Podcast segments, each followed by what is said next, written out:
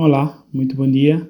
Hoje vamos falar sobre casamento tradicional. Historicamente falando, as relações humanas pautaram-se sempre por um conjunto de regras socialmente estabelecidas, desde as relações de amizade e respeito mútuo entre amigos, pai e filho e outros familiares, até as relações de amor, paixões e casamentos. O casamento sempre foi entendido como um laço de aproximação entre famílias, materializado no amor ou no compromisso entre um homem e uma mulher. Em Cabo Verde, as relações sociais seguiram esses padrões de compromisso, respeito mútuo e pacto social entre família. Nos altos costumes da sociedade de então, a palavra de um homem sempre teve mais valor do que um escrito, pelo que, quando se tratava de casamentos e uniões entre famílias, quer por amor, quer por interesses compartilhados, os homens selavam um pacto com um apertar de mãos. Assim eram os tempos em que, para se ter uma mulher, o homem tinha que cumprir um conjunto de ritos socialmente estabelecidos. Ser de uma família socialmente bem posicionada ou com posses económicas ou fundiárias era, sem dúvida, a mais-valia de todo o processo de consumação de um casamento ou pelo menos ajudava a ter uma mulher. Para quem não tinha esses atributos do seu lado, a forma de se conseguir uma mulher era baseada numa boa educação e postura socialmente, ser um trabalhador infalível e ter a sorte do seu lado. Por exemplo, os homens eram testados a sua virilidade nos campos agrícolas, onde quase que se assistia a uma competição entre homens para verem quem teria o privilégio de cortejar a moça ou a mulher mais formosa de uma casa ou de um povoado.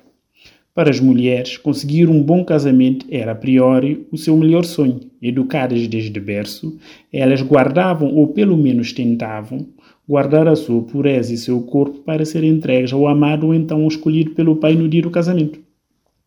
Para quem conseguisse guardar ou dizer que guardou a sua pureza, o casamento era acertado entre as famílias e eram preparados grandes festejos, com uma cerimónia própria caracterizada pelo ritual civil e pelo religioso, onde era, à semelhança de hoje, jurado, honra, fidelidade, abundância, entre outros, até que a morte encarregasse de separar as pessoas. No dia seguinte à cerimônia, todos os convidados e curiosos ficavam à prova ficavam à espera da prova da honra da esposa através da consumação com penetração do casamento, para que na manhã do dia seguinte o noivo saísse da casa ou com a prova de sangue no lenço branco, simbolizando que encontrou a esposa ainda virgem e pura, para a alegria da família e dos convidados, ou então saía da casa com as calças remangadas, mostrando que a noiva já não era pura. Em caso da noiva não ser pura, era um problema social entre as famílias, pois a mãe da noiva era acusada de não ter educado e cuidado bem da sua filha, sendo que muitas vezes estes fenômenos resultavam na devolução da noiva aos familiares. Havia casos em que um homem poderia querer uma mulher, mas a família não aceitava esta união. Então, o homem juntava com seus amigos e planeava, num ritual bastante característico, o famoso trair de casa.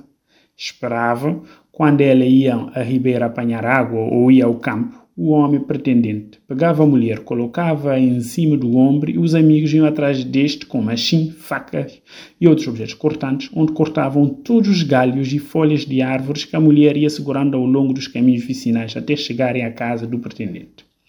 A partir daí, a família da mulher era avisada do facto.